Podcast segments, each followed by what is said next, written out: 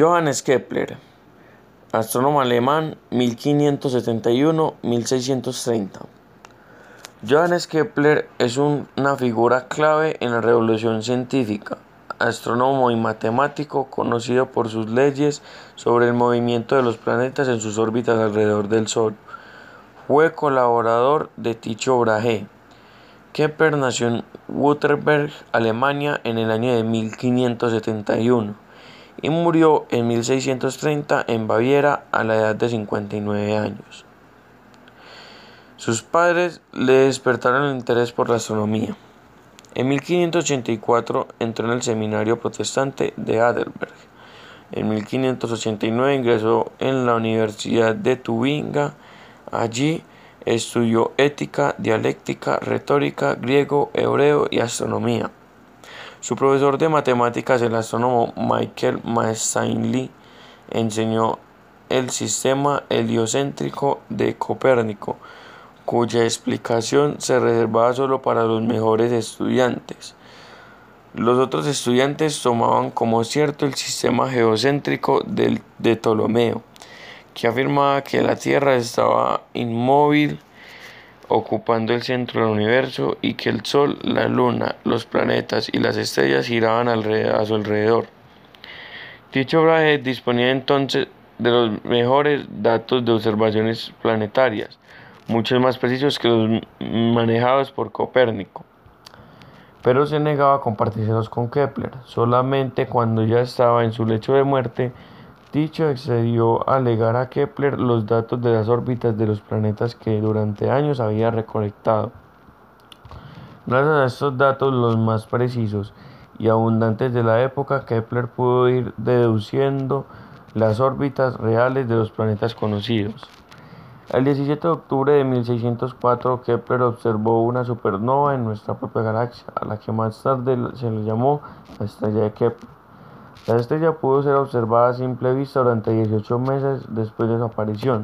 La supernova se encuentra a tan solo 13.000 años luz de nosotros. Ninguna supernova posterior ha sido observada en tiempos históricos dentro de nuestra propia galaxia. Las leyes de Kepler. La primera ley. Los planetas describen movimientos elípticos alrededor del Sol, estando este situado, situado en uno de los focos de la elipse. Segunda ley. Los planetas en su recorrido por la elipse barren áreas iguales en el mismo tiempo. Y tercera ley, y la más importante, el, cuadro de los, el cuadrado de los periodos de los planetas es proporcional al cubo de sus distancias medida al Sol. Estas tres leyes asombraron al mundo y le convirtieron eh, en el astrónomo más célebre de su época, aunque él no dejó de sentirse incómodo por el fracaso de su primigenia intuición de simplicidad. Marcando un hito en la historia de la ciencia, Kepler fue el primer astrónomo que intentó explicar los fenómenos de la naturaleza a través de la observación y de las mediciones para colaborar modelos apropiados. Consiguió describir brillantemente los movimientos de los planetas, pero no supo explicar por qué se mueven alrededor del Sol y cuál es la causa de que se mantengan en sus órbitas. Esa, un, es una tarea que le, que dejó a Isaac Newton. En 1632, dos años después de su muerte, durante la Guerra de los 30 años, el ejército sueco destruyó su tumba y se perdieron sus trabajos hasta el año 1773 cuando fueron recuperados por Catalina II de Rusia. Se encuentran actualmente en el Observatorio de Pulkovo en San Petersburgo. La mecánica celeste en la Edad Media. Durante la Edad Media, la astronomía fue profundamente denostada. Esto fue debido a la teoría del sistema geocéntrico, La Iglesia Católica no admitía ninguna teoría opuesta.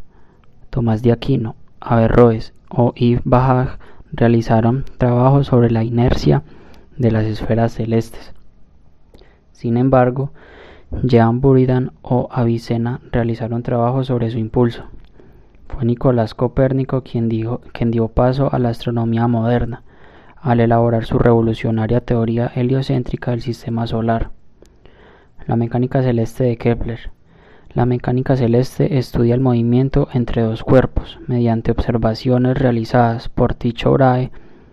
Su discípulo Johannes Kepler dedujo el movimiento de los astros. El estudio del movimiento entre dos cuerpos se conoce como problema de Kepler. La mecánica celeste de Isaac Newton. Las leyes de Kepler sirvieron a Newton para desarrollar su teoría de la ley de gravitación universal esta ley describe la interacción gravitatoria entre distintos cuerpos con masa. Así dedujo que la fuerza con que dos objetos con masa se atraen dependen del valor de sus masas, así como del cuadrado de la distancia que los separa. Descubrimientos de la mecánica celeste. El matemático y físico Euler realizó cálculos muy precisos sobre el movimiento de la Luna. El astrónomo francés calculó el efecto que producían los planetas sobre el cometa Halley. Los científicos U. Lerner y J. C. Adams localizaron el planeta Neptuno a través de las perturbaciones medidas sobre el planeta Urano. Actualmente es posible calcular las trayectorias de las sondas para la exploración del sistema solar. Albert Einstein y, su aportación a la mecánica celeste. El físico aplicó su teoría de la relatividad general a esta ciencia. Demostró la radiación gravitacional afirmando que la gravedad tenía su origen en una curvatura producida en el espacio-tiempo la mecánica celeste nos permite conocer la posición de los cuerpos celestes. Esto contribuye a predecir cometas, eclipses o el descubrimiento de nuevos planetas. La astronomía logra constantes avances, el desarrollo de la tecnología y los grandes observatorios situados por todo el mundo. Producen grandes descubrimientos. Nuevos sistemas planetarios, estrellas, cometas o protoestrellas son descubiertas cada día. Si quieres mantenerte al día en los Geocentrismo y heliocentrismo.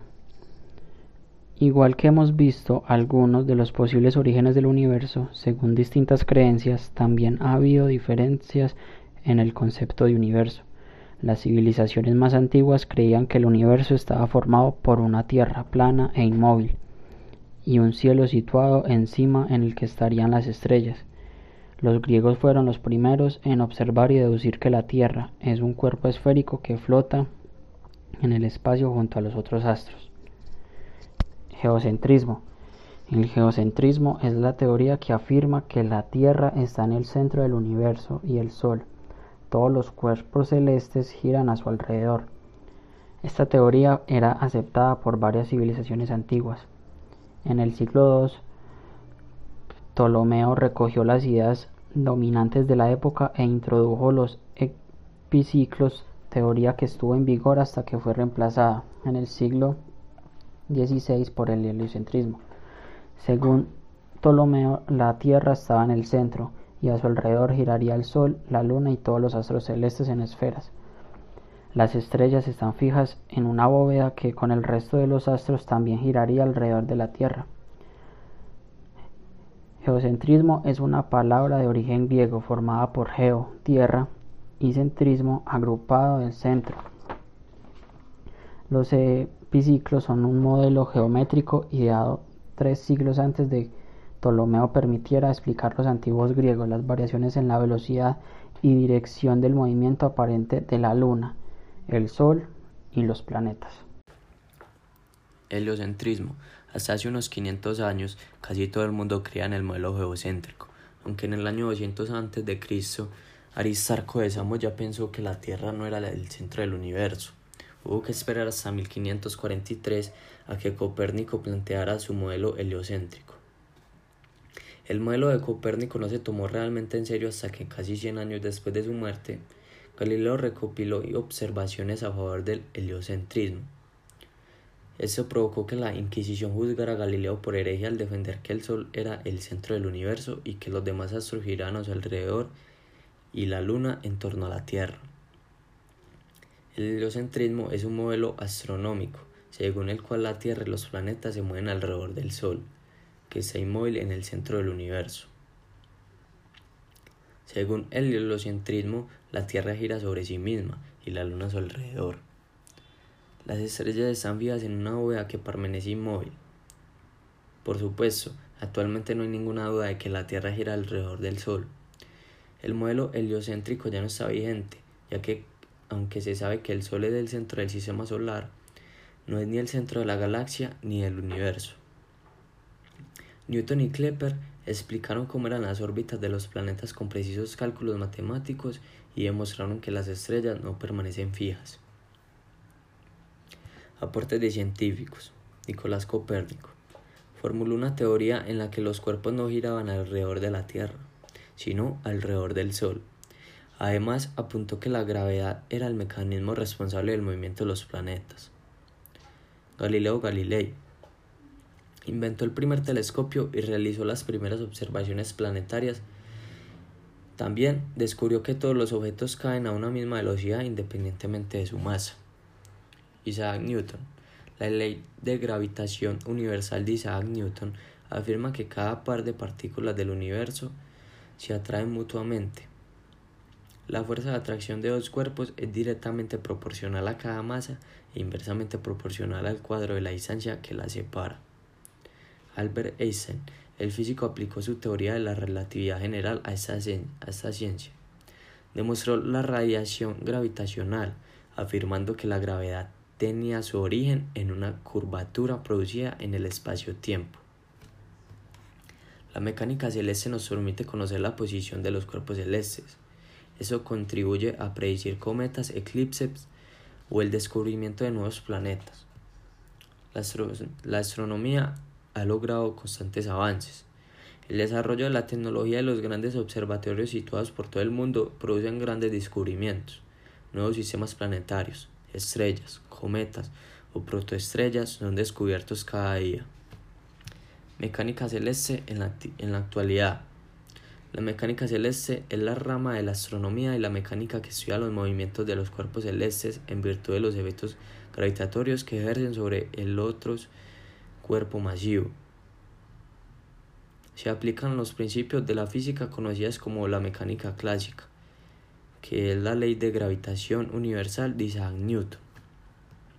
La mecánica celeste estudia el movimiento de dos cuerpos, conocido como problema de Kepler, el movimiento de los planetas alrededor del Sol, de sus, de sus satélites y el cálculo de las órbitas de cometas y asteroides. La mecánica celeste en la actualidad se ocupa de calcular la órbita de un cuerpo recién descubierto y del que se tienen pocas observaciones. Con tres observaciones ya se puede calcular los parámetros orbitales. Calcular la posición de un cuerpo en un instante dado conocida su órbita es un ejemplo directo de mecánica celeste. Calcular su órbita conocida tres posiciones observadas es un problema mucho más complicado.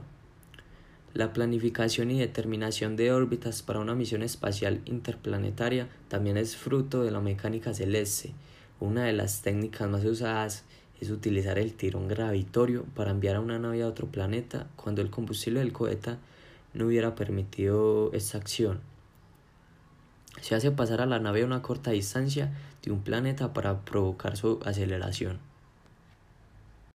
Bueno, eso es todo. Muchas gracias por escucharnos. Nos vemos la próxima.